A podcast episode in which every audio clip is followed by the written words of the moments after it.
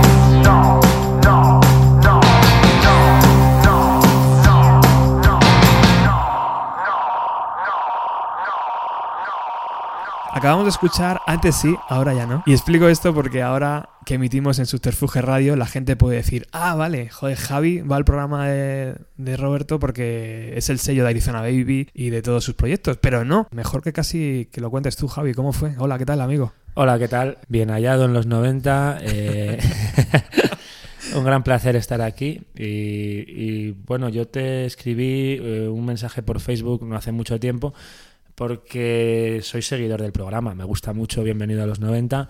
Eh, suelo descargarme a través de iVoox, escucho los podcasts, eh, también ahora en Spotify, que también los tenéis. Y me encanta, me encanta el programa, eh, me encanta juntarme ahí, aunque sea de manera a través de la radio, ¿no? Con Mm. Sé que hay otra gente ahí al otro lado, ¿no? Aparte de ti, sé que hay mucha gente que lo escucha. Sé que es un programa que cada vez lo escucha más gente y me alegro porque merece la pena y, y difundís, pues eso, música con la que yo he crecido y sin la cual seguramente yo no me dedicaría a lo que me dedico.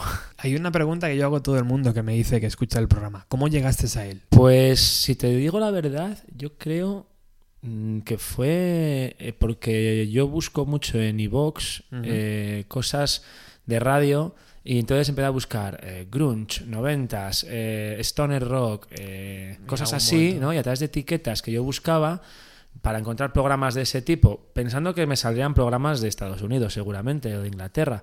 Y apareció un programa de aquí, de España, eh, Bienvenido a los 90, y dije, coño, a ver qué es esto. Y entonces ya por curiosidad entré, vi títulos de algunos programas, vi que por ejemplo también dedicabas programas a, a algunas de mis bandas favoritas, eh, tenías por ahí uno sobre eh, L7, Babes in Toyland y grupos así femeninos de, de los 90 que yo seguía mucho también y que me, me marcaron, L7 en concreto es, es de mis bandas favoritas. Y, y ahí empecé a indagar porque me gustó mucho el programa y ya dije, oye, pues voy a escuchar más programas, ¿no? Y la verdad es que ya eh, os busqué en las redes y os sigo en todas las en todas las redes sociales y ya me entero de todas las actualizaciones, claro. Pues tengo que agradecerte mucho la propuesta. Además estás en tu casa en todos los sentidos, ¿no? estás en Estamos en Subterfuge Records, en las oficinas de Subterfuge. historia viva, tío. Historia, historia viva y, y bueno, eh, mi casa discográfica, literalmente, con todos mis proyectos, eh, estoy en este sello, con el Meister, con Arizona Baby, con Corizonas y, y yo siempre he sido muy fan de Subterfuge Records, les llevo siguiendo desde que era bien chaval, ahí en los 90, incluso antes de que explotase Dover, eh, ya con Australian Blonde, con el Pizza Pop y con discos así, Silicon Flesh, yo lo seguía también, era un grupo que, que me flipaba y me flipa. Y, y bueno, pues a través de grupos así, ¿no? Como Silicon Flesh, Australian Blonde, luego Dover, pues me fui enganchando a- al catálogo del sello y a seguir un poco sus, sus noticias, sus fanzines y, y demás historias. Qué curioso, ¿verdad? Que, que sin tú saber que yo iba a estar aquí en Subterfuge y tal, al final fue como Sí, sí. una conexión, ¿no? Que no veíamos. Todo está, como dice Iker Jiménez, sincronicidad. o- Total, tío. ¿Son importantes, Javi, los podcasts para los desplazamientos de los músicos, de ir para allá, para acá? Esos momentos muertos, tío, ¿a ti te, te, te gusta llenarlos con...? Sí, sí, mucho. Además, eh, lo agradezco un montón. Agradezco a la gente que hacéis esto porque está claro que lo hacéis por pura pasión, por amor al arte, por amor a la música, por amor a la divulgación de la cultura y del arte. Y, y hacéis un trabajo que eh, a- a algunos periodistas de carrera no muchas veces no Mm. hacen. Y hay un hueco ahí.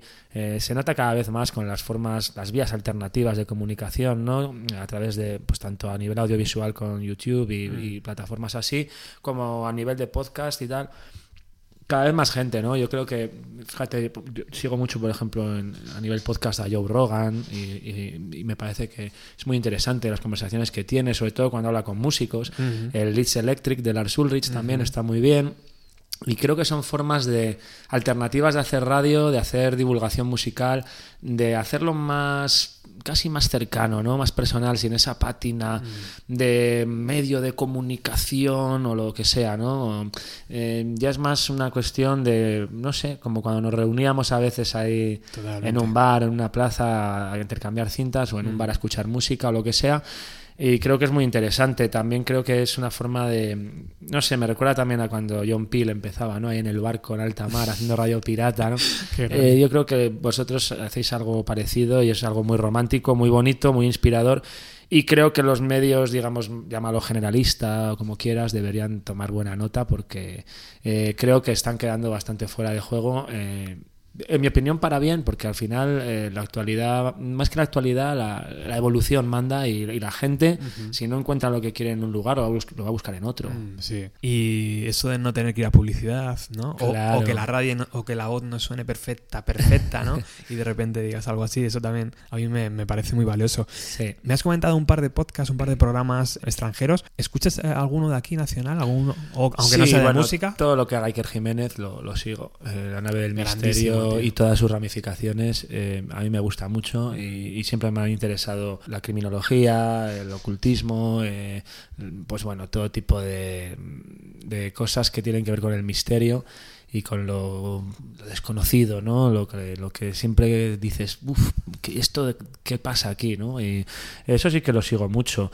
Eh, así a nivel de España, bueno, está también desde el abismo, que sí que tratan a veces, sobre todo música más tirando a metal, más doom, cosas de stoner. Bueno, llegué ahí gracias a pues a etiquetas también buscando cosas de stoner rock.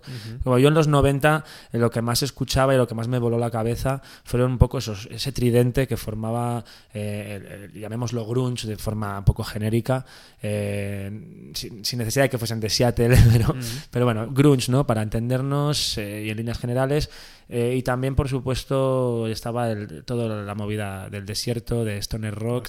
Y, también el rock industrial, porque en Valladolid, que es de donde soy yo, eh, había clubes de, música techno y, empezaron en los 90 a, meter más guitarras. ¿no? De repente en un sitio donde pondrían, ¿qué te diría yo? Front 242, de repente te ponían Nine Inch Nails. ¿no? Entonces ese tipo de de, lugares, a mí me, descubrieron mucha música, ¿no? Ministry, eh, bueno, un montón de cosas. Marilyn Manson, por supuesto, White Zombie, y toda esa música, aunque White Zombie para mí es más rock, pero bueno, incluían muchos sonidos también electrónicos y demás. Entonces, bueno, para mí fue un poco toda esa mezcla, ¿no? A mí me, marcó muchísimo todo lo que era eso, toda esa corriente de rock industrial, esa corriente de, del stoner rock y toda la corriente del grunge. Lo que llevo más cerca en el corazoncito, quizás el grunge, porque Nirvana, pues como a mucha gente de mi generación, pues me voló la cabeza literalmente, son mis Beatles y, bueno, pues seguramente no, no, me hubiese atrevido a tocar música, a intentar tocar música, de no ser por la inspiración que, que me dio un grupo como Nirvana, ¿no? Es decir, mira, haciendo cosas aparentemente sencillas se puede conseguir un, sonido muy grande y algo realmente interesante y, y me atreví, ¿no? Pues veía a otros guitarristas y decía, uh, eso es muy difícil difícil. Pero veía a Kurt Cobain y, no es por quitarle mérito, todo lo contrario. Decía, esto puedo intentarlo a nivel de estos acordes, creo que puedo intentar hacerlos. ¿Qué pasa? Que luego la genialidad de, un Kurt Cobain pues es, es, una cosa que da para varias, varias tesis doctorales, ¿no? Porque... Esa mezcla, es verdad. La mezcla, claro, porque muchas veces hacer algo sencillo es lo más difícil. Y, bueno, pues yo creo que tenía un don y, creo que a la vista está que, que ahí sigue, ¿no? Perdura y, ha pasado a la historia pues como Nirvana pues como uno de los grandes grupos. Y claro, eso pues a mí todo lo que había alrededor, pues todo lo que, su pop y todos esos sellos, pues claro, pues lo seguía. ¿Edad aproximada, Javi? Yo tengo 40 ahora, ah, nací, entonces... en, nací en Nochebuena del 78. Te pilló, te pilló ya con una edad de que sabías lo que estaba sí, pasando. Sí, me enteraba, sí, porque yo de más chavalillo pues me llamaba la atención mucho, pues yo que sé, a finales de los 80, pues Roxette, eh, algo de U2, eh, de Patch Mode, cosas así, ¿no? Te llamaba la atención, tenías el típico amigo un poco más mayor que te pasaba alguna cosa. El hermano. Mi hermano mayor le gustaba Pink Floyd y cosas así, y tú ibas indagando. Mi hermana mayor, que también escuchaba muchos grupos de, españoles en plan parálisis permanente, Gabinete ah. Caligari, y a mí eso también me marcó muchísimo. Pero luego, pues eso, Llegó Guns N' Roses, Metallica, ACDC sacaron el Live, que tuvo mucho éxito, murió Freddie Mercury, se hizo el homenaje a Freddie.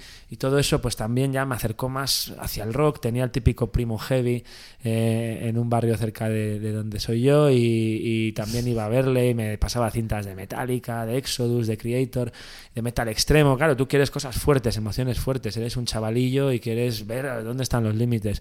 Y ya luego empecé a, llegó Nirvana y, y ya empecé a fijarme más en toda esa corriente de, rock alternativo que como te decía antes, pues es muy amplia, ¿no? Pues también de los 90 hay grupos muy importantes para mí, como Blind Melon o, gente que está a caballo, ¿no? Entre los 80 y 90 como James Addiction.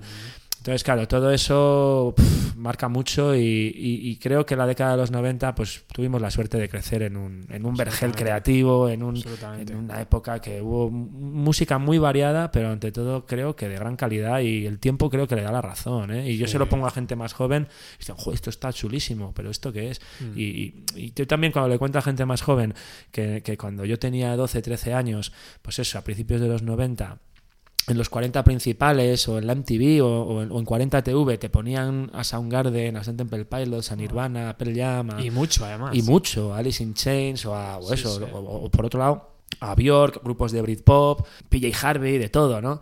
Y, dice, y flipan, dicen, no jodas, es que ahora normalmente siempre es la canción del verano, mm. algún, mm. algún concursante de la tele y, poco más, y algún, y algún hit electrolatino. Y, dices, joder, es, es, que en aquella época si tenía éxito daba igual el estilo, lo ponían.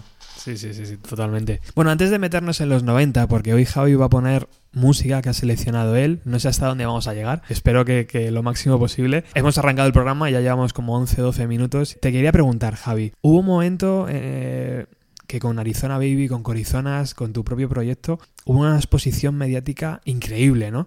¿Cómo se, se sobrevive a todo aquello, tío? A tocar fuera, a tocar en festivales, a hablar en la COPE, en la SER, eh, que te pongan en Radio 3, ¿no? Era vorágine, ¿o qué? Y, siendo de Valladolid, que normalmente siempre se dice de, María al cielo y nosotros siempre hemos dicho que, bueno, gracias a su terfuge, obviamente, pues todo eso empezó a caminar de una manera mucho más, eh, no sé, más grande, más perceptible, eh, con más alcance, ¿no? Pero, pero seguimos viviendo en Valladolid y estamos muy, muy contentos, ¿no? De, decir, pues somos de Pucela, ¿qué pasa? de Pucela al cielo también, ¿por qué no? Y, y, es verdad que al principio había que muchas veces explicar de, ¿cómo alguien de Valladolid da por hacer lo que hacéis? ¿Y, y, qué hacéis aquí? Pero, pero ¿de dónde habéis salido? ¿Pero qué cosa es esta? Pero en Valladolid hay rollo, pero hay gente, hay grupos, hay... Y claro, dices, pues sí, te toca también hacer una labor didáctica de por mí, por todos mis compañeros. No es solo hablar de tu grupo, es también hablar del lugar del que vienes y, y explicar por qué puede surgir esto. Esto no viene de la nada. En Valladolid ha habido muchísima escena y muchos grupos pues desde los años 60 ya había grupos, pero en los 80 hubo un hubo una movida gorda eh, y, de, rock and roll y de garaje, rock and roll, cosas así, ¿no? y, en los 90 también había algún grupo muy, muy destacable. Y a finales de los 90 ya empezamos a, aparecer pues mis, mis, mis, amigos y yo y otros compañeros de generación pues con nuestros grupillos, con nuestros primeros pasos en la música. Y, no viene de la nada, o sea, es que todo allí siempre ha habido locales de ensayo, garitos, lugares donde escuchar música y bueno, pues por desgracia las leyes son las que son y el tiempo evoluciona de una manera un poco extraña y ahora parece que hay menos, menos oportunidad ¿no? de, hacer música en vivo, de, tomar la iniciativa. Parece que ahora ya si no montas una asociación y pides 17.000 permisos no puedes hacer nada. Pero bueno, yo ahí siempre digo a la gente joven que, que encuentren los, los huecos ¿no? en, en, la red para, para, colarse de alguna manera, porque siempre hay alguno y siempre te las puedes apañar. No se le puede poner puertas al campo. Entonces, bueno, siempre hay movimiento y siempre hay bandas interesantes. Y Arizona Baby, pues sí, cuando salimos, pues sí que fue una vorágine grande.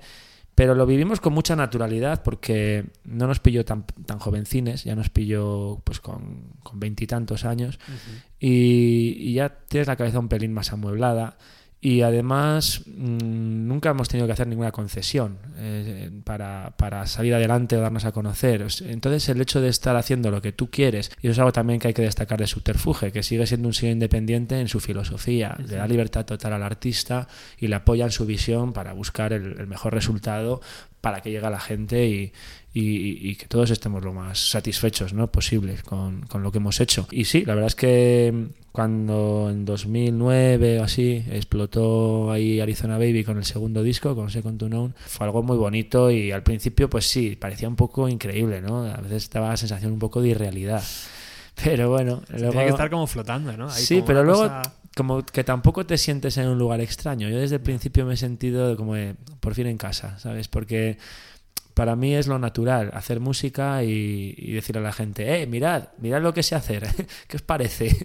Hacedme caso, escuchad, cabrones. Entonces siempre, siempre al final, eh, tú lo que quieres hacer es tocar para, la gente, cuanta más gente mejor, y, mostrar tu música al mundo. Entonces todo lo que signifique sumar y vivir experiencias que te hacen ilusión, el, decir, joder, estoy tocando en un festival que, me flipa, igual que estar ahora aquí, estoy en un programa que me gusta, estoy hacer cosas que, te molan y, no tener que estar mirándolo desde la barrera, sino, pues bueno, lanzarte al ruedo, pues la verdad es que siempre... Siempre, Esa es la vida, ¿no? Pues sí, realmente para mí eso le da mucho sentido a todo y, me hace muy feliz, la verdad. Bueno, luego quiero que me cuentes dónde eh, van a ir los próximos pasos de, tus proyectos, pero vamos a colocar un poco a la audiencia, ¿no? ¿Qué va a sonar hoy, Javi? ¿Qué va a sonar? ¿Qué, nos has traído? Pues he traído una selección de música que, que en los años 90, pues bueno, mi, mi, amigo Rulos, al cual le mando un gran saludo desde aquí, y, y, más amigos, pero sobre todo Rulos y yo, pues nos poníamos ahí a friquear, a buscar discos, en una época que no había internet, hablamos de la primera mitad de los 90, y no había internet, y, y era todo, pues eso, listas de correo, estábamos apuntados a pues eso, desde la lista de correo de Subterfuge a la de SST Records, a la de K Records, a la de Sub Pop, a todas las que podíamos. Nos apuntábamos a listas de correo para que nos mandasen los catálogos, aunque solo fuese para saber lo que hay. Y luego pues, intentábamos comprar prensa, extranjera. Eh, también la prensa de aquí, ojo, era muy buena y sigue siéndolo, pero es verdad que siempre ha habido revistas especializadas muy buenas, Ruta 66, Popular 1, siempre ha habido revistas gracias a las cuales hemos descubierto mucha música y hemos podido indagar ¿no? en, información sobre los artistas que nos gustaban. Y, y, en esa época, pues eso, mi amigo tenía oportunidad de viajar más que yo y cuando viajaba al extranjero, pues traía discos para él y para mí. Teníamos ahí como nuestra lista ¿no? de, de discos deseados. Y entonces, bueno, pues nos hicimos con cosas a veces bastante difíciles de encontrar aquí en ese momento.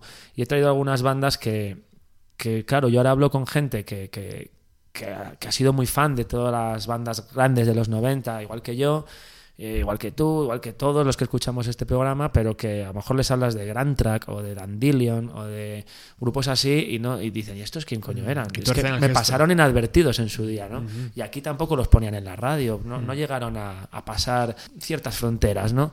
Y entonces he traído un poco de selección de eso, en plan, pues esos grupos como he dicho ahora, Grand Track, que era gente de Skin y bueno, pues eh, que ahí estaba Jack Endino. o sea, que te mola rascar, ¿no? Sí, sí, sí. Yo siempre miraba quién había producido el disco, entonces si veía un grupo no lo conocía, pero lo había producido Jack Endino, pues me lo compro. ¿Sabes? Cosas de esas. Y no me sobraba la pasta, lo que que tenía prioridades. Y para mí la prioridad era esta: encontrar música y, investigar, porque yo estaba flipando, ¿sabes? Y, sigo flipando hoy en día. Dandelion, por ejemplo, los he descubierto no hace tanto, ¿eh? Me pasaron inadvertidos en su día y, mi radar no los localizó. pero, pero bueno, pues eh, un feliz encuentro, ¿no? Que dices, coño, este disco es del 93, pero esto es increíble. ¿verdad? Suena de la hostia, cómo mola. Y bueno, pues sí, he traído también grupos, pues eso, como Que eso lo conocerá más la gente, pero es un grupo que me encanta y que creo que no se les reconoce todo lo que se les debería reconocer. Creo que es un grupo que tuvo mala suerte. Eh, Meat Puppets, que es uno de mis grandes Amores es uno de mis grupos favoritos. Más tuve la suerte de telonearles en 2012 en Santander y, me estuve ahí tomando unos vinos toda la noche con los hermanos Kirkwood, charlando. Les estuve con la guitarra recordándoles canciones del No Joke que no se acordaban. Y estaba ahí, ahí sí que estaba flotando, ahí sí que estaba como en un sueño. Y bueno, me he traído cosas de Screaming Trees del primer, de los primeros discos, del Boot Factory, de la época de SST Records. Eh, y luego, pues algún capricho personal, ¿no? Porque, por ejemplo, Monster Magnet también me parece un grupo huérfano de escena, como que no se le mete en el saco del stoner, tampoco se le mete en el grunge, pero es un grupo de rock mmm, de los 90, para mi gusto, importantísimo. Y, y, y, como, que, como que al no encajar en ninguna playlist, uh -huh. se quedan ahí perdidos, ¿no? Y, y, creo que habría que reivindicarlos. Y bueno, luego algún caprichillo por ahí que me he permitido de canciones que oían bares ahí en los 90 y me flipaban y me he traído. También Truly, un grupo que, Hostias, que surgió en Seattle, ¿no? Con, con el bajista, el primer bajista de Soundgarden, Hiro Yamamoto, y con el primer batería de Screaming Trees, Mark Pickerel.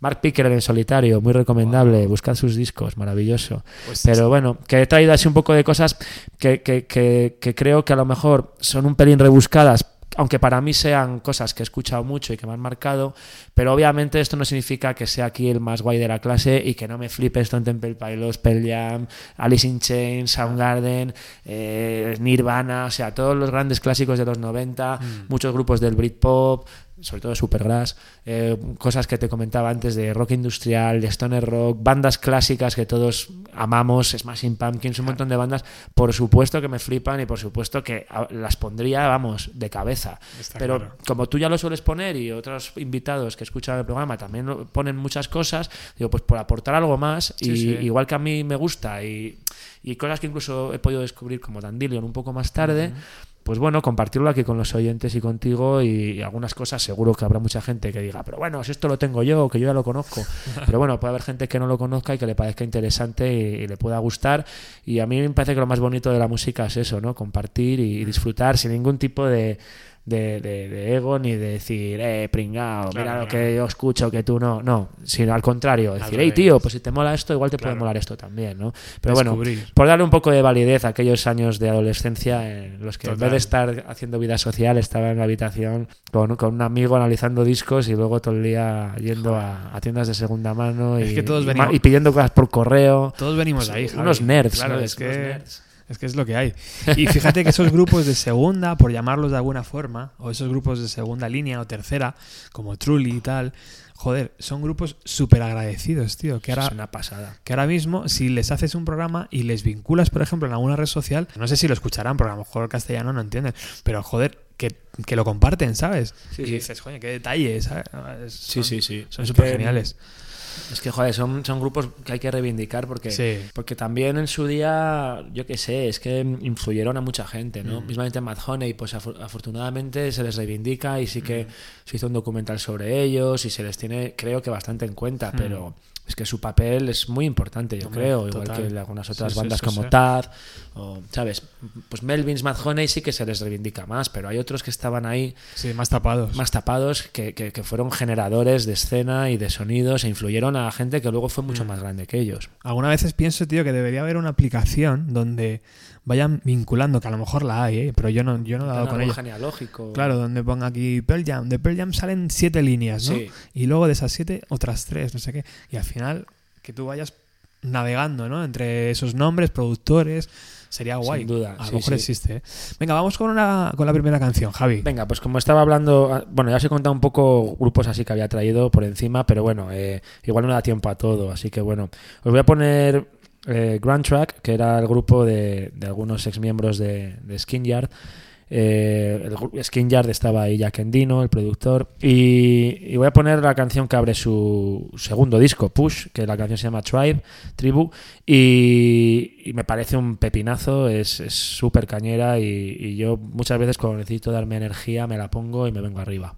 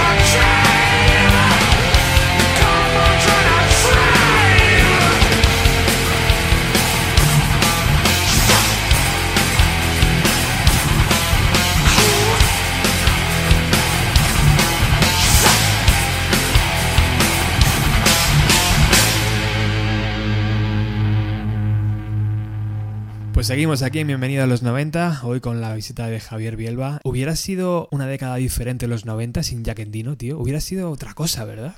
Sí, O- es o- como todo. Hubieras, o, hubiéramos descubierto a otro Jack Endino. Porque, eh, eh, joder, no sé, a mí me parece una figura imprescindible, ¿no? Sí, sí, porque también, joder, produjo a Soundgarden al principio, a Nirvana, el Bleach lo hizo Un montón de grupos, tío. Eh, es que hay un montón de grupos además, porque todo lo que te contaba de Skinjar y grupos así, los es que hay muchos así muy muy muy oscuros que, Sí. que también habría que, que investigar, ¿eh? Sí, y que sí, yo en su día tampoco conseguí Era muy difícil. cosas de ellos, ¿no? Los Cat Bat y los estos grupos que había, H-Hour estaban también y los U-Men, esos un poco anteriores. ¿no? Yo, Jack Endino ya andaba por ahí. Yo no sé si Sí. llegó a grabar a estos grupos, pero a, a grupos que vinieron después sí. Y con Taz creo que también trabajó. Si no me equivoco, ¿eh? Sí, igual sí, me sí. equivoco, que nos corrijan los oyentes. Pero bueno, esto es como la peli de que bellos vivir, ¿no? Yo creo que, que si una persona no existe, pues yo creo que todo cambia de alguna manera. Joder, sí. Da igual lo importante que parezcas o lo insignificante que creas que eres, creo que todos de alguna manera influimos en nuestro entorno. Y es verdad que este hombre, pues sí, el trabajo que desarrolló, pues claro, es que a lo mejor si no está ahí, pues los Nirvana no se lo toman más en serio, no graban unas demos un poco chulas que les motiven y, Mm. y ya pues sería el what if, ¿no? El que hubiese pasado, ¿no? El- Estoy pensando sí. que como tú eres un has vivido fuera y tal, no sé si has tenido la oportunidad de ir a Estados Unidos y, y ir a Seattle o, o, ¿no? o investigar por allí algún estudio. En Seattle no he estado y sí que me gustaría ir. Si Nirvana son mis Beatles, Seattle Claro. es mi Liverpool, ¿sabes? Claro. Así que me encantaría ir para allá y visitarlo y, y, bueno, pues ir a, a lo que quede, ¿no? A, lo- a- a lo que quede de... Algo, algo queda algo todavía. queda, ¿no? Sí, ir a sí, sí. visitarlo y tal. Y bueno, pues eh, en Estados Unidos he estado, eh, encima también he estado de gira, eh, pues tres veces. Afortunadamente he podido ir para allá a tocar con Arizona Baby, también con el Meister. Y eh, eh, hemos estado sobre todo pues eso, en el Festival South by Southwest en, Claro. en Texas, hemos estado en Nueva York, Chicago y luego mucho por el Midwest. Pero no, no, he, no he podido ir a, al, al noroeste pacífico. Al ¿no? final es, lo que pasa, lo que, Pero quiero ir, quiero ir. lo que explicaban ellos, ¿no? Decía, es que aquí las bandas no venían. Al final estábamos tan lejos Mm. que creamos nuestra propia escena nosotros, ¿no? Porque eran muchos kilómetros de, de furgoneta y la, y la Mm. gente decía, "¿Y no, no. Es no un poco vamos". la, la Galicia de Estados Unidos, que están ahí en su, en su, en su cornisa noroeste Sí, sí. y luego tienen una escena que te cagas, Bueno. porque vas a Galicia y hay un montón de grupos, Te de cagas. salas, de movimiento y de, y de buen rollo. Y muchas veces los grupos dicen, si es que llueve, ¿qué hago? ¿Me voy a ir Claro. a dar un paseo? No, me meto al local y me pongo a ensayar. Está claro. Bueno, y ya, ya que has girado por Estados Unidos y has estado viviendo en, en Londres, En ¿verdad? Londres y en Edimburgo. Mm. ¿cómo se toma la música y cómo se toman a la gente que hace programas de radio o que pinta eh, o que escribe poesía fuera, tío, respecto a aquí? ¿Tú ves que hay diferencia ahí en ese sentido? La mayor diferencia, y voy a intentar no enrollarme mucho con esto, porque yo creo que, que es una conversación que muchas veces tenemos Sí. todo el mundo, ¿no? que nos gusta la música y las artes. Sí, pero por eso te quiero creo que no puedo aportar mucho nuevo al, al debate, pero porque creo que voy a decir lo que más o menos todo el mundo piensa, Mm. pero mm, hablando mal y pronto, yo diría que es que eh, te toman más en serio de entrada, ¿sabes? Eh, es más asumen, cultural, ¿no? asumen O sea, que más puede propio, más- asumen que puede que sea tu curro. Mm. Asumen que pueda que, se, que, que te, ven más profesional. Asumen que de entrada es posible que tú te dediques a eso de forma Mm. profesional. Mientras que aquí yo soy músico. Ah, muy bien, ya, pero ¿y, de, y de trabajo qué haces? Por la Dices, mañana, No, no, es que yo solo hago esto. No jodas. Y entonces te miran con otra cara. Mm. Pero hasta que no dices que te ganas el pan con la música, se, se piensan que es un hobby Mm. o que estás flipado. ¿Sabes? Pero parece que si no ganas dinero no, no se valida la, Mm. la historia, ¿no? Y yo creo que no debería ser así. Creo que se puede ser el mayor profesional del mundo independientemente del dinero que, que eso te aporte. Mm. Pero, pero bueno, sí, yo creo que aquí tenemos una visión demasiado materialista de- de- del asunto. Creo que las artes no tienen por qué ser rentables necesariamente, ni la cultura. Eso es una- un gran problema político que hay en este país, que, de repente te llega el típico concejal o el típico ministro y te dice, no, es que, es que esto no es rentable. Dices, pero ¿quién ha dicho que tenga que ser rentable? ¿Quién ha dicho que tenga que ser rentable? Claro. Es que la cultura es necesaria. Mm. La cultura hace una sociedad. ¿sabes? Es, es parte de la civilización. Totalmente. Entonces no, eh, no es cuestión de que sea rentable o no rentable, ¿sabes? Eh, es- yo creo que esa visión tan mercantilista de- de- del asunto empobrece las posibilidades, sobre todo a nivel de percepción, porque emisores va a haber y siempre va a haber gente como tú, como yo, que vamos a estar dando a la matraca, aunque sea para pasárnoslo bien nosotros y la gente que se acerque, no a esa bengala que Sí, disparamos. Pero, pero es una pena que la gente no haga más caso porque lo disfrutarían. Y yo creo que hace falta que, digamos, el público generalista, la gente de la calle, la gente normal, se, se, se deje llevar más por, por estas cosas raras, porque seguramente se den cuenta de que no es tan raro y que de hecho es algo muy, muy importante e interesante y que te puede aportar mucho y te puede dar mucha felicidad, sea música, sea pintura, sea lectura, sea lo que sea. Y que tampoco hace falta que tú mm, ganes dinero haciendo algo, ¿sabes? Porque es, va, pero pa- he dejado el piano, porque total, no iba a ser pianista profesional. Y dices, ya, ¿y qué más da? Y lo bien que te lo pasas tocando el piano y lo bien que te viene para ser feliz o para tu salud mental o para, ¿sabes? Total. Para tu coordinación, ¿sabes? De, de- no sé, tocar un instrumento es algo bueno, es algo objetivamente bueno, no hace falta ser un profesional. Eh, hacer deporte es bueno, no hace falta ser medalla de oro olímpica. Eh, hacer un programa de radio es algo bueno, ¿sabes? No hace falta ser aquí el premio Ondas de- de- del año.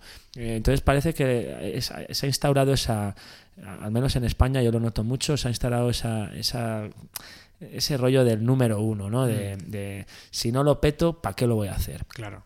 Entonces dices, eh, no, no, hazlo por el mero placer de hacerlo. Mm. Yo la música jamás eh, empecé a hacer música para ver si llegaba a tocar en festivales o en tal. No, para mí mi motivación era juntarme con mis amigos y hacer música que me gustase. Punto. Así de claro te lo digo, y así ha sido siempre. Y yo jamás, eh, yo tenía muy asumido que no iba a dedicarme a la música profesionalmente, me parecía algo muy difícil. ¿Qué pasa? O Muy improbable. Pero ¿qué pasa? Que bueno, pues vas haciendo, vas haciendo y al final pues si vas quitándole horas al día de una cosa y las dedicas a otra, pues al final llega un punto en que solo haces esa otra cosa a la que tú te estás dedicando más. Y ese es mi caso. Yo ni me, ni me forro con la música, ni lo he megapetado, ni nada por el estilo. Simplemente, pues bueno, he llegado a franquear ciertas barreras como para, a fuerza de eso, de constancia de trabajo y de seguir ahí día a día, pues bueno, hacer lo que me gusta y ocupar mi tiempo con lo que, con lo que más me gusta, que es la música y lo que la rodea. Pero, mm, pero en ningún momento me planteé, no, esta es la fórmula, este es el plan maestro, esto lo tengo que hacer de esta manera, mi objetivo es este. No, mi objetivo era juntarme con, con amigos y hacer música que me pareciese flipante y compartirlo con otra gente y pasármelo de puta madre haciéndolo. Eh, y creo que eso... eh, hay que decirlo más y en los colegios se debería enseñar más eso. El, no hace falta ser, eh, ser el, mejor, no hace falta ser el que tiene más seguidores en las redes, ni ser el que más likes le dan, ni ser el, el que le dicen, uh, guapo, guapo, guapa, guapa, guapa. No hace falta. Tú Sé Hazlo. tú mismo, hazlo, hazlo y con lo que tengas, hazlo. No, es que suena mal. Hasta que no me pille la cámara buena, no empiezo el canal de YouTube. No, grábate con el puto móvil y ya, y ya verás luego lo que haces, ¿sabes? Pero hazlo con lo que tengas y con lo que tengas, tira y pásatelo bien. Pásatelo bien, pues si no te lo pasas bien, es una palmada, ¿sabes? Porque solo va a ser una fuente de frustraciones. Y lo transmites además. Claro, y no admites, pero pásatelo bien. Sí. Porque eso no te lo quita nadie. Que te quiten lo bailado. Nadie te lo va a quitar. Ya luego que, que surgen más cosas, hay más oportunidades, cojonudo. Entonces yo, bueno, yo poco a poco pues he llegado a un punto en el que hemos estado, pues eso, como decías antes, en festivales, viajando por el mundo, tocando. Pero coño, hay que Meet hacerlo. Puppets, tío, ahí, Claro, abriendo para pero hay ellos. que hacerlo, ¿sabes? Yo a Meet Puppets lo- lo- eh, conseguí ponerme en contacto con los organizadores del, del sitio en el que tocaban. No era un festival, era un- una noche que hubo ahí. Y yo fui a tocar gratis, pero porque quería estar ahí, Claro, ¿sabes? por la experiencia. Claro, a mí eso me vale. Y es que tampoco hay que confundir el valor con el precio, ¿no? Mm. Eh, Eso es de necios. ¿Sabes? Hay, que, hay que valorar las cosas. Total. Y no todo es dinero, no todo es números uno, no todo es likes, no, todo suele es followers. casi nunca, tío. Claro, Es hay que, hay que- sí. haz lo que te gusta Mm. y disfrútalo y ya está. Y, y luego lo que tenga que ser será, ¿sabes? Pero yo- yo- entonces yo siempre me lo planteaba así, creo que hay que planteárselo así. Por eso yo creo que en Estados Unidos muchas veces la gente hace lo que hace, o en, o en Inglaterra, porque sí. ¿Tú por qué tocas el violín? Porque sí, joder, pues tocas de la hostia. A lo mejor te puedes ganar la vida con esto, ya, pero es que no se trata de eso. Claro. No tengo ganas de ser violinista. Exacto. Toco el violín Mm. porque me gusta, ¿sabes? Y ya está. Entonces yo creo que esa mentalidad nos vendría muy bien, la verdad. Me gusta mucho que lo veas así, tío, y que lo, y que lo expliques así, y sobre todo tú, que has estado fuera y que has podido comprobarlo, y no todo, no todo tiene que ser llegar a... Menos mal que he dicho que no me iba a enrollar, ¿eh? Ya, ya. es, es una gozada. Me encanta, tío, que la gente se enrolle. O sea, que estás en el programa Me correcto. pongo, me pongo filosófico y me vengo arriba. Me, me parece genial, tío. Eh, pero me encanta eso, que, que no siempre pensemos, joder, es que si no estoy en la BBC o si no llego a Radio 3, yo soy feliz, tío, haciendo este programa aquí. El mero hecho de hacerlo ya te da una satisfacción, una Sí. felicidad, una motivación y encima es que llega a más gente de la que a lo mejor uno piensa. Siempre, Es que a lo mejor llegas a mucha gente que tú no, ni te lo imaginas. pensé, tío, que ibas a estar tú detrás. Pues ahí estoy. Ni de broma, y mucha gente, ¿eh? Mucha gente. Es curioso. Te sorprendería. Bueno, me ha gustado mucho la primera canción que has puesto. Sí, la verdad es que es un, un pepinazo. Es Pepinaco, Pura ¿eh? caña. Eso es como cuando oías por primera vez Smell Like Teen Spirit, que te dan ganas de romper cosas, de, Sí, sí, de volverte loco. Pues esta canción es de esas. ¿Y esto suena en la furgoneta cuando vais de gira, por ejemplo? ¿O, Sí. o- o no te dejan, Javi? No, no, no. ¿sí? En la furgoneta además pincho yo. Ah, sí. Bien. Y bueno, la verdad es que no, a mis compañeros les mola mucho y siempre son muy abiertos, muy abiertos, les mola mucho que ponga música, a veces en cuanto si hay algo en la, en la radio, algo interesante, pues se deja un rato, pero luego ya enseguida dicen, Bielba, pon algo, tal. Y ya pongo algo, ¿no? Pongo música o tal. Si alguno tiene alguna petición, siempre se la pongo, por supuesto. Claro. Y, y de hecho muchas veces eh, Rubén Marrón, mi compañero de Arizona Baby de Corizonas, le conozco desde muy chavales y, y compartimos muchos gustos también.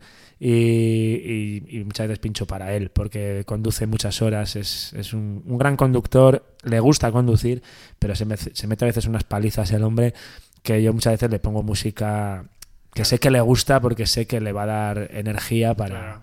Para bueno, para seguir con el camino, ¿no? Claro. Y, y la verdad es que es muy bonito. ¿eh? La- la- el tiempo de furgoneta está muy bien. Lo comentabas antes, el tema podcast. Sí. Así que bajamos podcast y los ponemos. Bienvenido a los 90 entre ellos.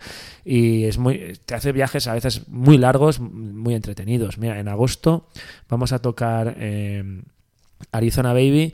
Eh, un viernes tocamos en, a mediados de agosto en Almería y al día siguiente tocamos en Avilés. O sea, es una tirada buena.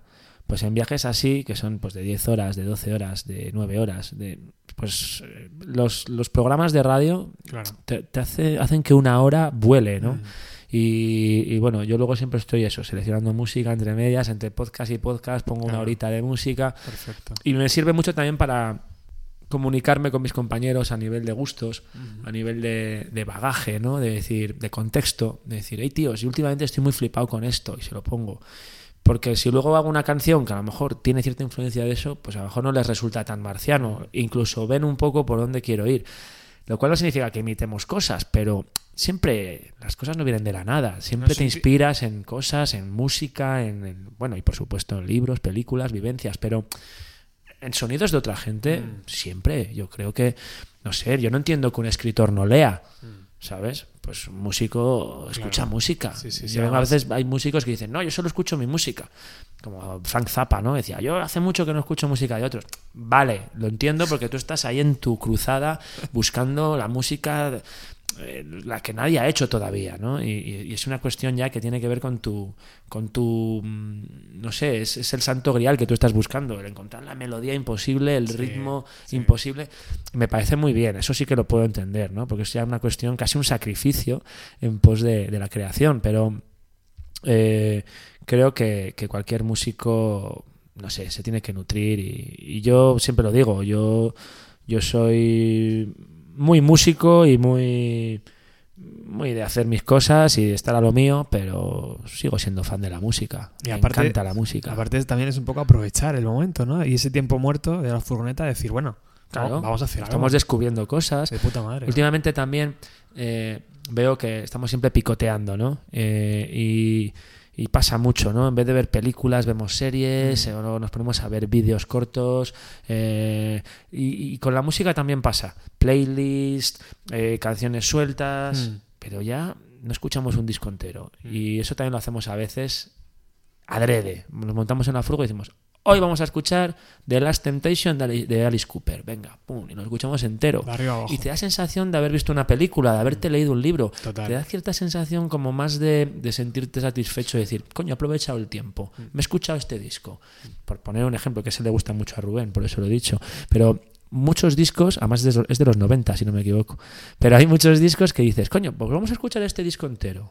Y, creo que eso también es muy importante y hay que recuperarlo. Y hay que también inculcárselo a la gente joven, porque es una experiencia que no se deberían perder. Es que las nuevas tecnologías, Javi, ayudan, pero en ese sentido restan, ¿no? Porque quiero decir, vale, ahora tenemos todo aquí en el teléfono y a mí me encanta, aunque yo no lo utilizo, pero sé que la gente lo utiliza muchísimo pero donde esté el CD, ponerlo, ¿no? O el vinilo y ponerlo y escucharlo entero, tío, a mí me, enriquece muchísimo. Y aunque sea con una plataforma de streaming, pues eh, coges el disco completo, le das al play, quitas el, aleatorio y, ya está. Y lo escuchas en el orden que, que el grupo pensó, el artista pensó que debería ir, porque anda que no ha habido grupos que habrán discutido habrán llegado a separarse por el puto orden de las canciones de un disco. Sí, sí, sí. no, eh, la canción no sé cuánto, la tercera, que no, la quinta. Ah. pues hombre, eso también hay que tenerlo en cuenta, es parte de la obra. La gente no se lee, eh, yo qué sé, tú no coges ahora una novela que acaba de salir y te la lees como que es rayuela, ¿no? Y te vas leyendo así, mm. que unas veces empieza por un lado por otro. Bueno, pues pues ese libro, Elige tu propia aventura, pues sí, pero hay, los libros es capítulo 1, 2, 3 por algo, ¿no? Pues esto están es lo pensados, están meditados para eso, claro. Bueno, segundo tema. ¿Dónde nos, pues mira, ¿dónde, nos, dónde viajamos? Mm, bueno, antes eran los, los Grand Track, que, bueno, son de, Seattle, ¿no? Pero mm, vamos a seguir en Seattle, venga. Vamos a poner a Tad, que antes hemos hablado de ellos. Me gusta la ciudad. Con un gran, con un gran genio que es Tad Doyle y, su inseparable Kurt Danielson al bajo. Pero Tad Doyle, bueno, era hay un documental muy chulo sobre Tad, muy mm. recomendable, que se llama como... No me acuerdo cómo es. Eh, eh, ay, ¿cómo era? Pues yo tampoco recuerdo. Algo de circuitos eh, busted circuits and ringing ears. Luego lo busco y lo... Como eh, circuitos colapsados y, oídos que pitan, ¿no? Que te pitan los oídos. Pues ese documental está súper, súper chulo, muy interesante y ahí explican muy bien eh, la figura de Tad, del grupo y, de, de, Tad Doyle. Porque el, primer... El primer EP, o sea, el primer single que grabó, no sé si era single o EP, yo creo que era un single, grabó todos los instrumentos él, porque él era batería de, de Each Hour y se le consideraba el mejor batería de Seattle en aquel momento. Y el tío se grabó todo, se marcó un Dave Grohl, se grabó todo. Y yo creo que inspiró a Dave Grohl para sus primeros discos en solitario, o sea, para Foo Fighters y lo que hizo un poquito antes, ¿no? que había hecho unas demos y tal. Yo creo que le pudo inspirar. Y dijo, coño, un batería cojonudo que encima el tío toca otros instrumentos, compone unos temas y se graba todo él. Mm. Y, bueno, pues ese, en ese single sale todo, le hicieron escribir todo con la mano izquierda para que pareciese como que era escritura de un niño pequeño. Es verdad. Daban esa, esa imagen como que era el típico garrulo gordo de la, de la montaña, medio leñador, medio retrasado, eh, un poco, ¿sabes? Esa imagen de la América profunda, ¿no? Eh, eso fue todo una estrategia de su pop para, para venderlo y, y, que funcionó hasta cierto punto, porque creo que la gente se perdió pues que este tío era un savant de la música, eh, tenía formación clásica, tocaba batería de jazz, piano clásico, de todo, o sea, es un auténtico genio pero el tío le gusta la caña. Y, sí, sí, le gustaba. He escogido una canción que no es tan cañera, porque los primeros discos de Tad son, son muy, muy, muy cañeros. Y, luego también está el Inhaler, que es cañerísimo. Pero antes de Inhaler está Lightway Santa, que es mi favorito. Era el disco que en teoría iba a haber sido con el que lo petasen, pero tuvieron muy mala suerte por denuncias por el tema del artwork y demás, y les hicieron retirar los discos. Pero he seleccionado una canción que se llama Flame, Tavern, que es súper, súper chula, tiene mucho alma pop y creo que es una canción que si se la diese tocar ahora mismo a Foo Fighters les pegaría perfectamente.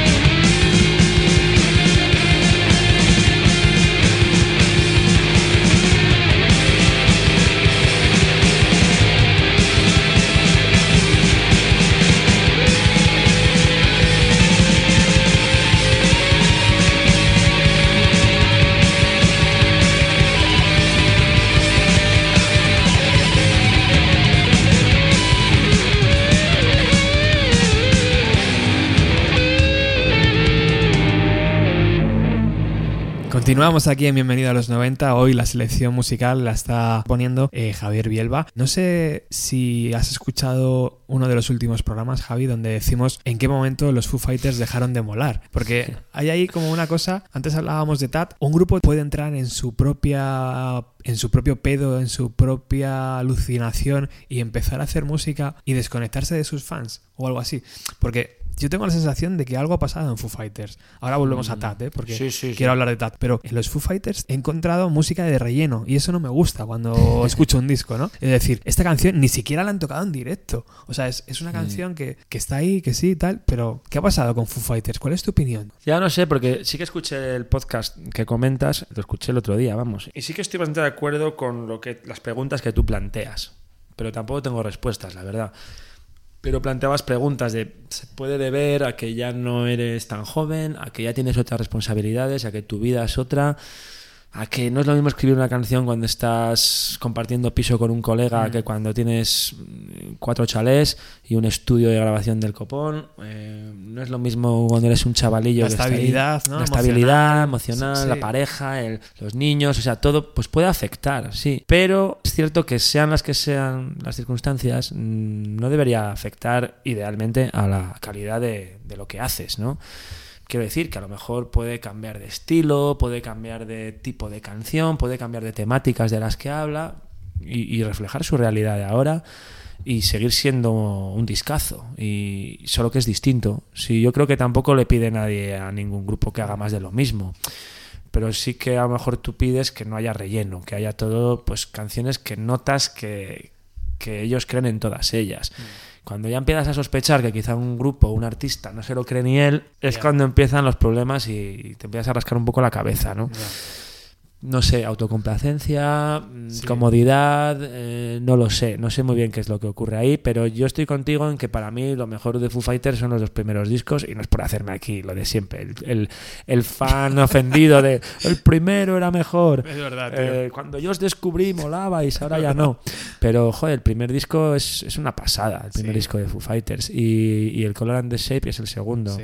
Es, es- me gusta menos como conjunto, pero vea que tiene canciones muy emblemáticas y la que para mí, que creo que estás de acuerdo, porque creo que lo dijiste, Everlong, Ajá. creo que es, es la mejor canción que tiene Foo Fighters, en mi opinión. Y es una de las mejores canciones de los 90 de- y de la historia del rock. O sea, me parece un- una canción brutal. Pero no sé, no sé decirte qué ha pasado con ellos. Es cierto que luego... ¿Sabes qué podría decir también? Que Dave Grohl, cuando estuvo con Queens of the Stone Age, creo que fue un poco una espada de doble filo. Creo que por un lado le revivió y le vino muy bien como músico para ponerse las pilas, volvió a tocar la batería, que Mm. mucho tiempo sin tocarla, al menos en público. Sí. Y yo creo que le valió para, para coger de nuevo el tío eh, ganas de hacer música y motivación, pero creo que igual le dispersó, le dispersó. Y ahora desde entonces empezó como a tocar demasiados palos a la vez, Mm. que sí, muchos proyectos paralelos, todos muy interesantes y muy de agradecer, pero quizá la ha descentrado de cara a Foo Fighters, que decía, a lo mejor alguna canción buenísima que metió en Probot o metió en Them Crooked Vultures. Pues no la ha metido en Foo Fighters. Claro. Y, y, eh, entonces, claro, eso también, yo que tengo varios proyectos a la vez, eh, a veces da un poco de vértigo, pues, porque tú mismo puedes ser tu peor enemigo, ¿sabes? Pero tú también decías que la misma canción al final te pide, ¿no? El camino. Normalmente sí. O sea, al final Normalmente sí. lo encuentra, ¿no? El camino. Sí, normalmente sí. No suele, ser- no suele equivocarse. No, no, porque yo, te- al men- a- mientras tú Claro. confíes en tu instinto, claro. Claro. Porque tiene que ser algo instintivo. Ahí, si eres muy metódico, igual encorsetas las cosas y no dejas que fluyan, claro. Entonces, bueno, yo afortunadamente soy suficientemente caótico, pero a veces demasiado.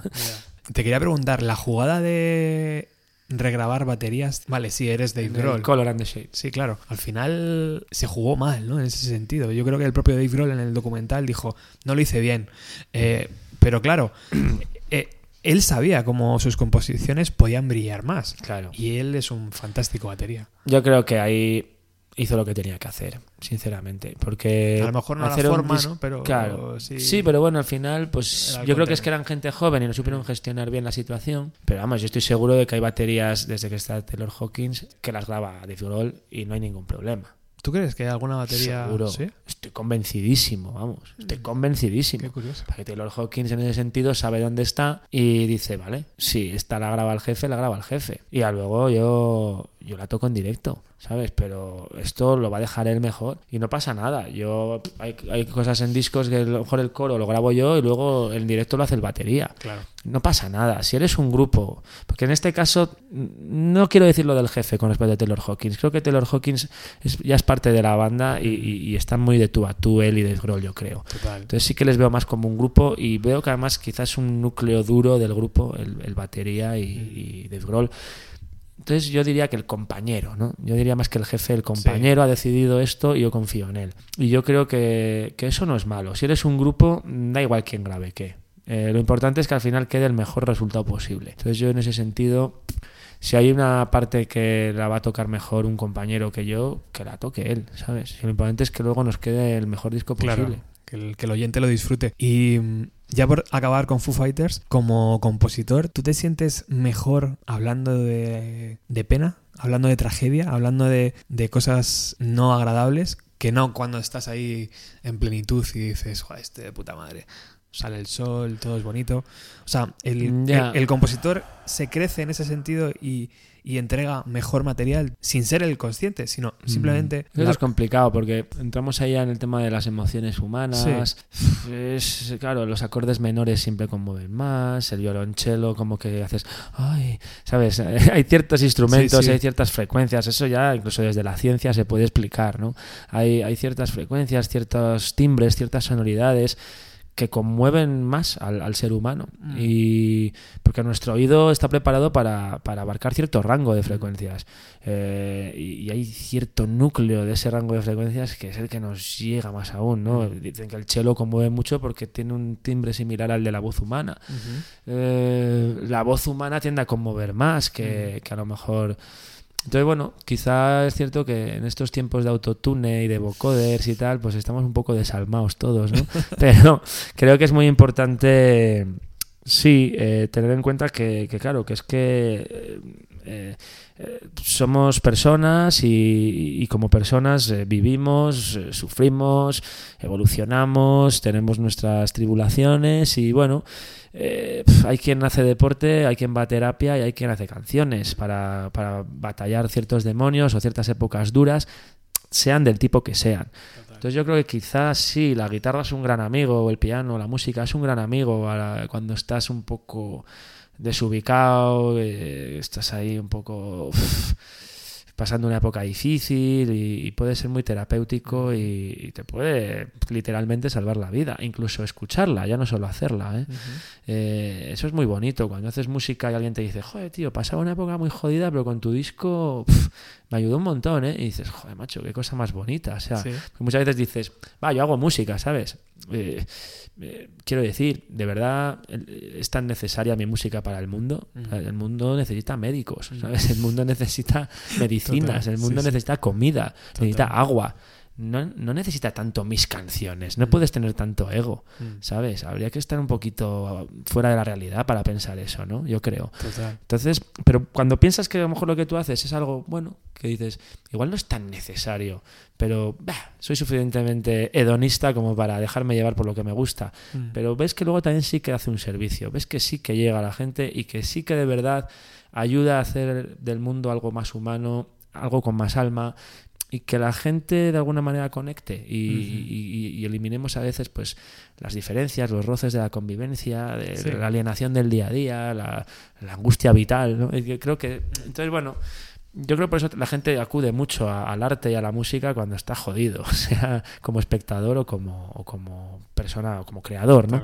Pero bueno, no, tampoco digo que tenga que ser mejor necesariamente la música que haces cuando estás jodido que la que haces cuando estás contento. Lo parece, pero. Bueno. Sí, sí, sí. Igual la inspiración te llega. Esto es como lo de las drogas, que dicen, ah, se compone muy bien cuando estás de tripi o cuando te fumas un porro. Y dices, bueno, no, igual se te ocurren cosas chulas, pero ahí lo que tienes que hacer es apuntar. y ya otro día que estés lúcido, ya trabajas sobre esas ideas, sobre esos gérmenes. Total. ¿sabes? Pero eh, pues esto es un poco lo mismo, ¿sabes? Con las penas y todo eso se te pueden ocurrir cosas, se te pueden ocurrir ideas, pero claro, pero pero luego sí hay que trabajarlo estando bien, mm. estando estando con la cabeza en su sitio y centrado y un poco con, motivación y con una visión un poco positiva. Entonces creo que eso es importante. De todos modos, nosotros crecimos en los 90 y, los 90 eran muy de emociones desgarradas y de y de decir, estoy aquí jodido en mi habitación y el mundo gira a mi alrededor, ¿sabes? y tú, y tú pues, eh, eso también te marca, ¿no? Entonces, mm. entiendo que igual no soy muy objetivo y yo también tiendo muchas veces a, a, crear canciones cuando, a lo mejor, o inspirarme por cosas que a lo mejor son un poco más, no sé, turbulentas, ¿no? Eh, también te digo que, que, no sé, que la, que la música eh, no sé, que, es una cuestión también tan de emociones, ¿no? Que, es muchas veces, pues, cuando tienes el folio en blanco, yo hago mucho lo de hacer escritura automática, ¿no? Escribo de forma automática y, y lleno cuadernos, ¿no? Y luego de ahí, luego, cuando estoy luz, más lúcido, no digo que, que vaya pedo ni que esté deprimido cuando hago eso, pero cuando ya dices, venga, voy a... Esta canción tiene una melodía, pero le falta letra me pongo a mirar en los cuadernos, empiezo a sacar frases y a lo mejor alguna de esas frases en ese contexto me da pie a una letra. Entonces, esos son métodos y, formas de, estimular ¿no? la creatividad, mm. pero que al final todo eso sale un poco del, subconsciente. Entonces, mm. muchas veces dicen, ¿y de qué va esta letra? Y dices, pues yo ahora todo lo pasado interpreto, interpretaría esto, pero mi interpretación no es más válida que la que puedas tener tú. No es, no es un 2 más 2, ¿no? Claro, no es para mi gusto, al menos para mí, ¿eh? también te hablo ya desde mi experiencia personal, pero creo que en general, al menos en lo que es el contexto de la música pop, rock, llámala como quieras, es más, sí, es algo más visceral, ¿no? Más, no sé, te sale, ¿no? Es más mm. instintivo, yo creo. Oye, volviendo a Tat, eh, ¿qué les pasó? Porque hubo grandes bandas que llevaban sus camisetas, eh, o sea, tuvieron ayuda, eh, no era fácil triunfar. De hecho, la primera gira de Nirvana en Inglaterra eran teloneros de Tad. ¿Y qué, crees que, les pasó, Javi? Que para no llegar a esa Quizá, para la prensa no eran tan guapos. ¿Sabes? Porque vea que tan no, vendibles, ¿no? ¿no? eran tan guapos. Eran unos tíos no tan agraciados como un Chris Cornell, como un Eddie Vedder, como, como un Lane Staley, como un Kurt Cobain, que hay que decirlo, eran tíos guapos. eran tíos muy guapos. Y muy atractivos. Y en las fotos, joder, los tíos molaban un huevo. Los TAD era más otro rollo, eran unos tíos que parecía que te iban a meter a un establo y te iban a asesinar, te iban a colgar tus tripas del techo, mm. ¿sabes? en el Edway Santa eh, salía con una camiseta de Ed Gain, el, el, TAD, ¿no? El, Tad Doyle. O sea, dices, madre mía, están ahí en un establo con unas vacas. Y dices, hostia, estos tíos parecen de la matanza de Texas. No, no, no, no, no lo acojonan un poco. Entonces, igual no era tan vendible por parte de los medios. Y ten en cuenta que cuando el grunge estalló, pues ya enseguida llegó pues el, la maquinaria ¿no? mediática, la moda, los outfits, mm. moda grunge, tendencias de este verano. Y lo decían siempre, ¿no? En, no sé si era en el documental este, el de Hype, mm. que decían joder, es que de repente una camisa de franela que yo me compraba en, el, en la tienda de la esquina por 7 dólares, ahora lo veías en, en la revista Vogue y costaba 50 o 100 dólares la, misma camisa, ¿no? Porque lo lleva un modelo y, le han puesto una etiqueta de no sé qué marca, ¿no? Y eso ha pasado constantemente con todo, ¿no? Con, el, con todos los movimientos juveniles, con todos los movimientos pop de cultura popular, pues siempre al final llega llega la maquinaria del mercantil y, lo explota y, se banaliza, se banaliza todo. O sea que un músico no solo tiene que hacer buenas composiciones, sino también lucir bien. Hombre, la imagen ayuda, ¿no? Hay gente que, hay, gente para la cual no tener imagen es su imagen, mm. ¿sabes? y está guay. Pero pero yo creo que es importante la imagen, sí, porque esto es cultura popular. Esto, no, olvidemos que es cultura juvenil. Esto, el rock and roll era una moda para, para adolescentes. Y a partir de ahí se ha ido evolucionando. Pero, pero lógicamente, no sé, vamos, que levante la mano el primero que no se haya comprado un disco por la portada, Mm. nada más, simplemente Total. porque la portada es chula. Sí. Y ahí estoy dando importancia ya no solo a que el cantante o la cantante sea guapo, guapa, o lleve unas pintas chulas, o tenga un aspecto interesante, o, o- o- o lleve, o como Marilyn Manson, ¿no? que lleva un, un componente visual muy grande, mm, sino también hablo del arte visual que va ligado, o sea, los videoclips, las portadas, las colaboraciones con artistas, eh, digamos, eh, plásticos, fotógrafos, eh, pintores, dibujantes, ilustradores. Todo eso es muy importante, creo que es, es parte del conglomerado de la cultura pop, ¿no? Los fanzines, las revistas, los pósters, la- las portadas de discos, son, son cosas que van de la mano y, y creo que es muy importante. Y del mismo modo que, que yo no hablo ya de ser guapo, no guapo, de molar, no molar, sino ya la pinta que tenga cada uno. Para mí que Taz tengan pinta de asesinos en serie es maravilloso, ¿sabes? Igual que... Te transmite, ¿no? Claro, joder, es de puta madre, pues es guay, ¿sabes? Para mí es guay, para otro igual no, pero para mí lo es. Mm. Yo creo que para la gente era guay, lo que pasa es que para ciertos medios pues decían, "Ah, esto no, es que, Sí. ¿Sabes? Pero bueno, ahí estamos hablando de, de gente que está mirando la pela y que está mirando el, el rollo mercado. Sí. Pero si hablamos de arte, yo creo que es muy importante y es muy importante también el, el alegato o el manifiesto que acompaña la ropa que tú eliges ponerte en el escenario un día o, o para una sesión de fotos, creo que va de la mano con, con- con lo que haces en, en el estudio de grabación o, o cuando compones temas, creo que va todo de la mano. Yo, yo no he visto de forma distinta en el escenario que fuera, eh, pero es verdad que cuando subo al escenario me gusta ir más maqueado, me gusta ir Ah, más guapo, me pongo claro. elegante. ¿Por qué? Elegante dentro de lo que yo entiendo. Porque creo que es importante, ¿sabes? Mm, Yo creo que si sales hasta. vas a hacer algo de cara al público, por respeto a ti mismo y a los demás, tienes que intentar hacerlo lo mejor posible. Y para hacerlo lo mejor posible, pues hay que sentirse lo mejor posible. Mm. Y creo que la estética y, y el, y el, el- yo, el- yo qué sé, si hay algún La tipo de presentación. montaje, la presentación, Mm. que haya un montaje visual, Sí, sí, que sí, tú vistas de cierta manera, o que digas, vamos a ir todos de traje, o vamos a ir todos de rojo, o vamos a ir todos con sombrero. Pues son cosas, o, o no, o cada uno ver como le salga de las narices, ¿sabes? Pues me parece fantástico. Creo Eso que es lo muy hacía muy bien Javi. Dice mucho de las bandas. Brian ¿no? Por ejemplo. Sí. Que les colocó Sí. con aquel traje. ¿no? Pero ojo, tampoco hablo mismamente ayer, estuve viendo el, el vídeo de, aquí ya me salgo de los 90, me vengo a la actualidad, pero estuve viendo el, el- el vídeo del concierto en Glastonbury de, de Idols, Ajá. el grupo inglés. Pues ahí, de alguna extraña manera, les ves y son un grupo, son ellos. Pero de alguna extraña manera, porque cada uno va de su padre y de su madre vestido, cada uno tiene una actitud distinta en el escenario, cada uno se lo toma de una manera. Son cinco tíos y, y son cinco conciertos distintos el que vive cada uno de ellos. Pero eso dice mucho de la personalidad de esa banda. Y creo que eso es muy bueno. Y me- para mí denota honestidad. Y también tener una visión artística de lo que estás haciendo global. Y yo para eso sí que soy muy... Me gusta todo. O sea, yo de la música digo siempre que me gusta como del cerdo, ¿no? Hasta los andares. Me gusta todo, porque también me gusta el aspecto visual. Siempre me implico Ah. en el diseño de las portadas, en, en las sesiones de fotos, en los videoclips, porque yo también hago música para hacer eso, porque Claro. también me gusta hacer eso. Mm. No me gusta solo hacer música y punto.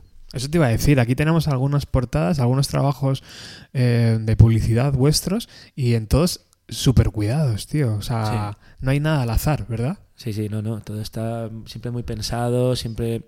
Y, y pensado además no en plan de para vender más o para... No, no, pensado para que tenga sentido, Claro. para que sea una unidad artística, para que sea un artefacto y para que para ti todo tenga sentido y sea algo motivador y que creas que además al público que te sigue y al posible público potencial les pueda gustar, claro, porque... eh, yo en mi local me lo paso muy bien, pero me lo paso mejor en el escenario con un público delante. Hombre, ya ves. Claro. Oye, ¿has estado en Glastonbury alguna vez? No, la verdad es que no. Habrá Nunca he que ir, estado, ¿no? pero mola- molaría mucho ir. De hecho, el concierto este que te digo de Idols me hubiese encantado estar. El otro día me dieron caña porque no puse Idols, tío, en el programa. me dijeron que fue el mejor concierto del festival. Mucha gente lo dice, sí. Sí. Yo lo he visto en, en YouTube y está de verdad muy chulo. Es un concierto de estos que dices, joder, hubiese molado estar, ¿eh? Qué gozada, tío, poder vivir en, en Reino Unido, cliquear en la tele, ¿no? Y poder ver el festival así. Sí, además es que es- este concierto que comentamos de Idols está grabado por la BBC con varias cámaras, con un sonido Tope, impecable y, y es maravilloso, la verdad. Eso es No una gozada. El, el show de Jules Holland, Sí. todo este tipo de, de propuestas son increíbles. No sé si será en tiempo real la emisión o llevará algún tipo de, de retardo. Si es en tiempo real ya chapó por la BBC, pero el tener acceso no solo a tres o cuatro bandas, sino a prácticamente el- la totalidad del festival es, es una gozada. Bueno, vamos a poner un poco más de, de música, que, que charlar nos gusta un rato, Sí, joder, me lo estoy pasando muy bien aquí hablando de un montón de temas. pero necesitamos también eh, Más música, más poner, música. poner música, sí. Venga. ¿Qué va a sonar, Javi? Pues mira, ahora de Seattle nos vamos a ir a Filadelfia. Eh, una banda que suena muy, muy grunge, como decíamos en los 90, muy grunge. Y, y que eh, te comentaba antes, Dandelion, como diente de león, eh, de su primer disco que se llama I Think I'm Gonna Be Sick, eh, la canción que abre este disco, Waiting for a Ride, que de verdad que este grupo yo en su día pues escapó a mi radar y, y ha sido, pues mira, Internet tiene sus cosas buenas y picoteando por ahí los descubrí y flipé, dije, hostia, si los llego a pillar en su día serían de mis grupos favoritos, así que bueno, Dandelion, Dandelion, Waiting for a Ride.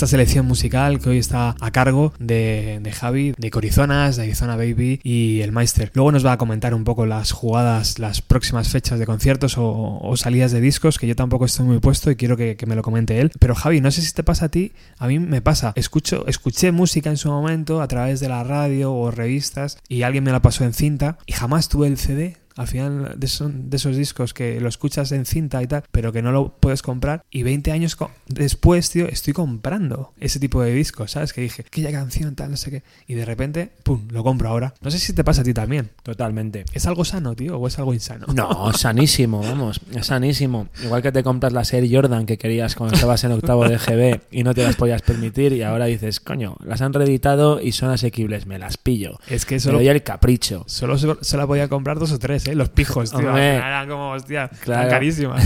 pues sí, y en aquel momento el problema era el acceso, ¿no? Porque, claro, no, no llegaban muchos de esos discos. Y, claro, hablamos a veces pues, de bandas un poco difíciles, porque no tenían mucha distribución, no eran bandas muy famosas. Y yo sí, yo lo hago constantemente. Y de hecho, eh, claro, yo es que yo, yo los 90 era todo CDs y había un plato de, vinilo en casa, pero estaba estropeado. Y, y todo CDs. Tengo una colección de CDs originales muy grande, pero muchos al final pues los grababas en cinta.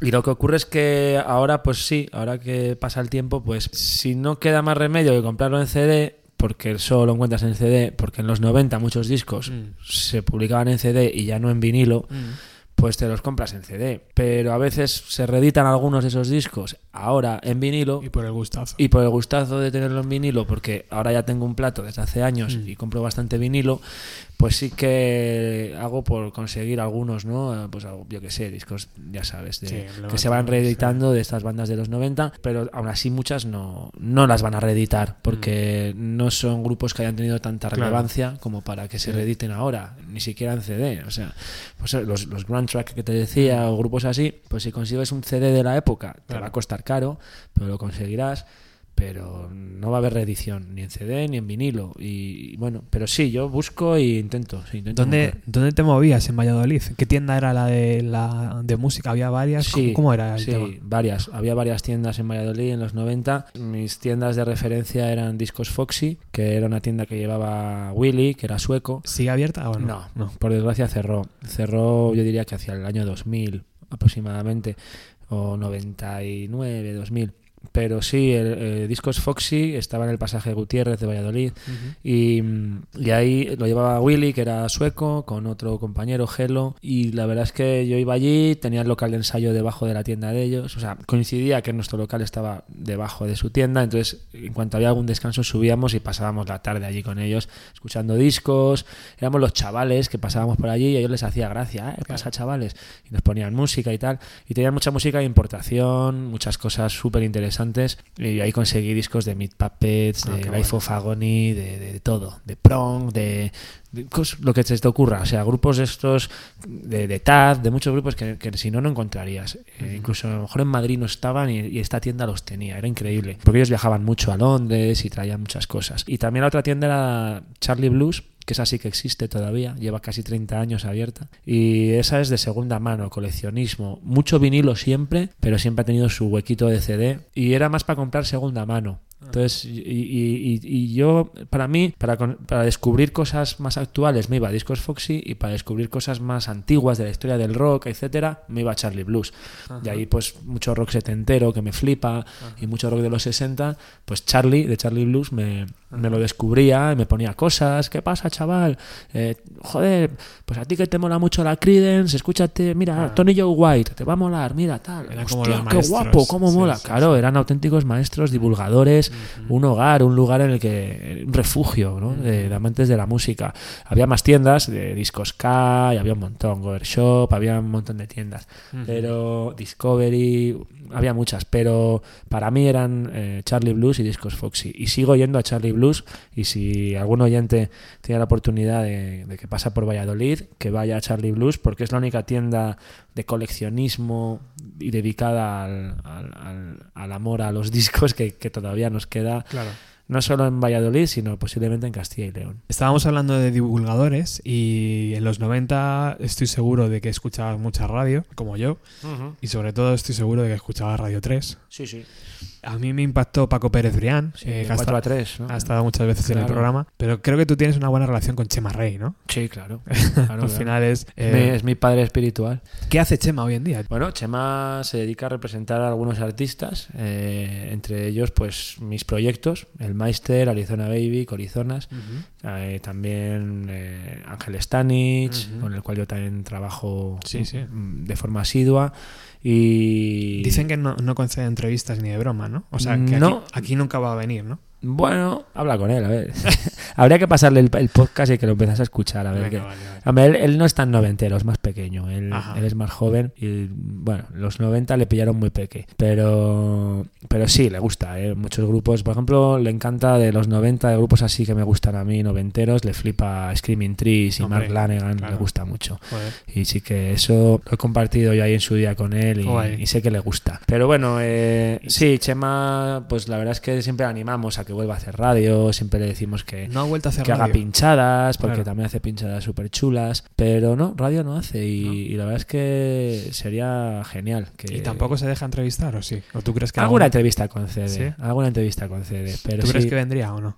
Bueno, se podría hablar con él, pero eh, él es muy puñetero con la música, ¿eh? Como no le guste algo, lo dice claramente, ¿eh? sin piedad. Pero tú también lo puedes decir. Sí, O sea, estás- también, estás en también- un programa- Yo también lo digo, pero Claro. bueno, yo, es que yo para eso es verdad que, que siempre encuentro algo bueno. Ya, Eh, ya. Siempre, siempre hay algo que valoro de alguna banda. Puede ser Ya. la banda más horrible del mundo, digo, pero mira, pero eso de ahí eh, es interesante. O por lo menos es interesante que es todo tan desastroso que me han enseñado el camino a no seguir, lo cual les agradeceré.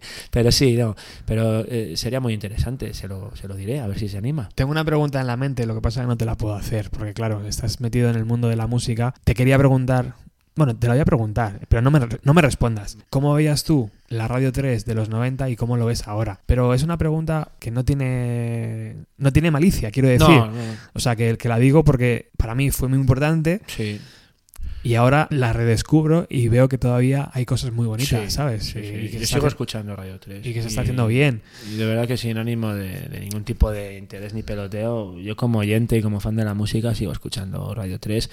Mm, hay programas que me gustan mucho. Siempre me ha gustado mucho Flor de Pasión, que bueno, ya se ha retirado Juan de Pablos, pero siempre me ha gustado mucho. El Boulevard de Chema Rey lo escuchaba siempre, eh, Paco Pérez Blanco de 4 a 3. Y luego hay programas de hoy en día que están muy bien, hombre. Yo creo que 180 grados, hoy, hoy empieza todo, hacen una gran labor de actualidad. Eh, tienes también Turbo 3, que está, en mi opinión, muy chulo. Y, y está- Pero los programas de autor, Javi, parece que están en Tienes ¿no? sótano, tienes Sí. los hermanos Pizarro, Sí. tienes eh, el hexágono, Ah. el hexagón, no sé, yo es que francés se me da muy mal, pero hay, hay, hay programas muy interesantes, yo creo, la verdad. Mm, Yo veo que, bueno, que va evolucionando ¿no? Sí, con los tiempos, es pero eso. no, no tengo tampoco una crítica así muy formada al respecto. Realmente, como observador y como oyente, hombre, yo tengo mucho que agradecer a Radio 3, obviamente, porque es un grupo, un- un- un- Claro. una radio que apoya no solo a nosotros, sino a la música en general y, y me alegro de que sigan ahí en esa cruzada y, y es una radio, pues eso, eh, del ente público que, que creo que hace una gran labor y, Mm. y es lo que se espera. Pero, pero bueno, ya luego entra el tema de los gustos. Hay gente que echará de menos algunos programas que Mm. ya no están, a lo mejor hay alguna, pues como tú dices, programas de autor que igual se pueden echar un poco más en falta. Sí. Pero bueno, eh, yo tampoco me, me- me había parado a pensar en eso. eh. Pues, yo tampoco tengo un programa de radio como Ya. tú y no lo analizo tan a fondo como tú. Bueno, tenemos tiempo para dos canciones. Muy bien. Versiones pues, Prex, además, porque Pues esto ya vamos a ir al, al- al grano. a lo gordo. Antes te quería preguntar cómo fue tu noche con los Meat Puppets, con los hermanos. Pues mira, me viene, me viene pintiparado porque justo os iba a proponer pinchar una de mis puppets. ¿Cómo ahora. fue, tío, aquella, aquella Pues fue una pasada. poder Fue- acercarte a tus... Fue el 22 de diciembre del 2012 y, y era una pequeña programación musical que lo llamaron el Gordo Festival y era, en teoría, eh, va a tocar un grupo local de Santander y Meat Puppets. Y yo me colé en todo el medio, les contacté con, con ellos, con- bueno, con el promotor del concierto, mejor dicho, no con Meat Puppets, sino con el, el organizador.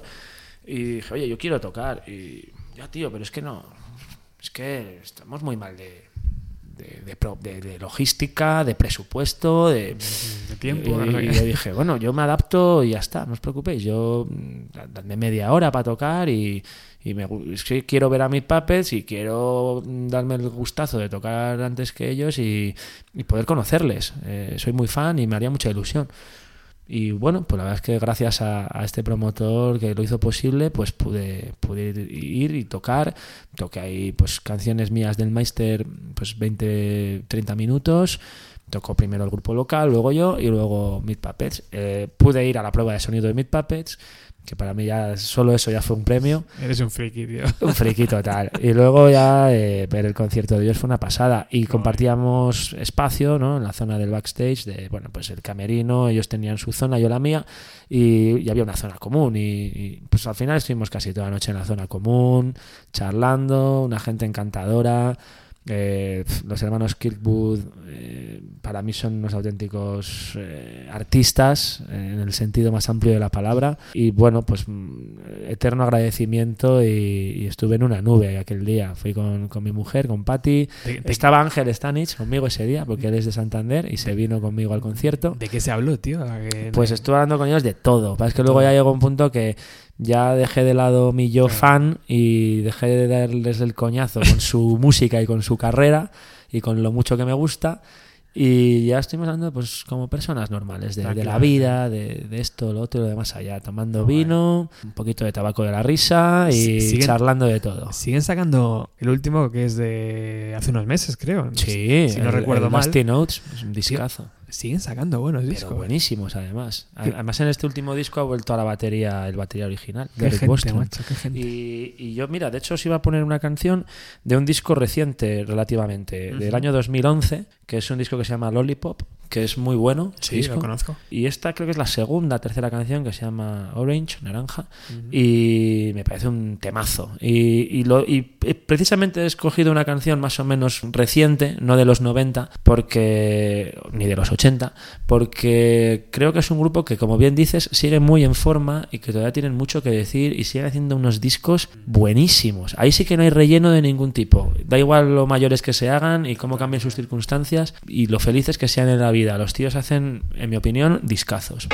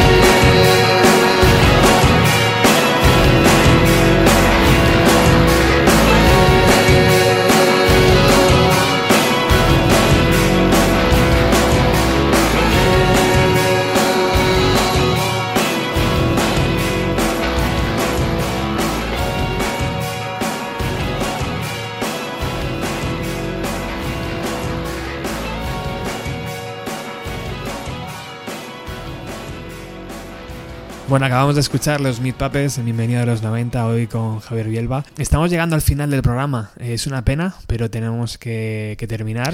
No sé, Javi, se han quedado muchas en el Me tintero. dejo algunas en el tintero. Os digo las que son, por si queréis luego ponerlo en una playlist o algo. Sí, y yo casi te diría que tienes que volver. Hombre, yo encantado. Vale. Aquí estoy. Yo, volver a los 90 siempre para mí es una gran idea. Y seguimos hablando. Y no es porque lo diga en plan nostálgico de, ah, qué bien, antes era todo mejor, ¿no? Yo, me encanta la época actual y, y- y estoy muy contento con, con vivir en 2019, pero joder, esos 90 nos marcaron mucho y, y, bueno, es nuestra juventud, es nuestra adolescencia y, y es un lugar, mm, pues eso, el, el- tu happy place, ¿no? El lugar feliz al que Total. siempre puedes re- eh, recurrir, volver, gracias a, a la música y a, y a espacios como este. Así que contad conmigo. Estaba pensando qué gran favor hizo Kurt Cobain, ¿no? En ese unplug, diciendo, oye, venga, subir a tocar un par de canciones.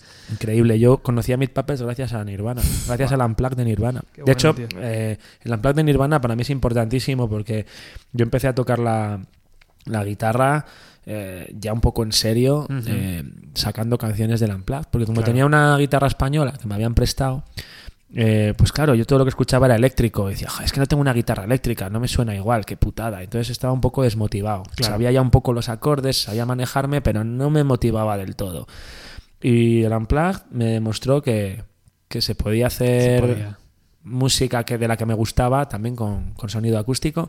Y empecé a tocar muchas canciones del Unplugged de Nirvana con, con la guitarra española.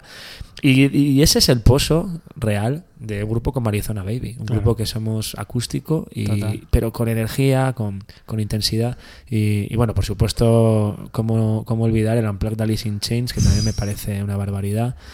Sin desmerecer el de Stone Temple Pilots o el de Pearl Jam y de otros artistas. Pero es que, madre mía. Hubiera ido la carrera en solitario de Cobain hacia ese lado, tío, más acústico. Es posible. Sí, ¿verdad? Hay quien dice que sí, ¿no? Que estaba pensando en hacer un proyecto con Michael Stipe de Rem, que, que incluso estaba barajando hacer algo quizá más en solitario, más con sonidos más mm, lejos de, de- de- de la distorsión bruta y los ritmos de batería Mm. aplastantes, ¿no? Quién sabe, quizá, quizá sí hubiese ido Bueno, por antes, otros derroteros. Antes de que nos presentes la última canción que va a sonar en el programa de hoy, eh, de tu tremenda lista, quiero que me digas cuáles son los siguientes pasos de Arizona Baby o el Meister o, o Arizona. ¿Dónde? Eh, ¿Hay próximo disco próximamente? Cuéntame, ¿qué va a pasar? Pues sí, mira, estamos con Arizona Baby, seguimos girando con nuestro disco Sonora, que es el disco más reciente que hemos hecho. Eh, la verdad es que muy contentos con el resultado del disco y la recepción por parte de la gente, de toda la gente que nos sigue. Se sigue sumando gente a la familia Arizona, sigue, sigue llegando gente nueva a escucharnos. Y hemos hecho un videoclip hace poco de, de una de las canciones de este disco y saldrá eh, espero que en septiembre aproximadamente sacaremos ya el videoclip eh, de una canción de este disco y tenemos fechas, eh, bueno, a partir de agosto iremos a algunos festivales y en octubre volvemos a las salas, ya hasta Navidad. Eh, bueno, yo invito a la gente a que nos siga en nuestras redes sociales para mantenerse informados y ahí iremos actualizando fechas en, en Instagram y en Facebook es donde mejor nos pueden seguir. Y con el Meister tengo un disco ya grabado, que lo he grabado con Daniel Cover, ilustre ingeniero de sonido de los años 90, ¿eh?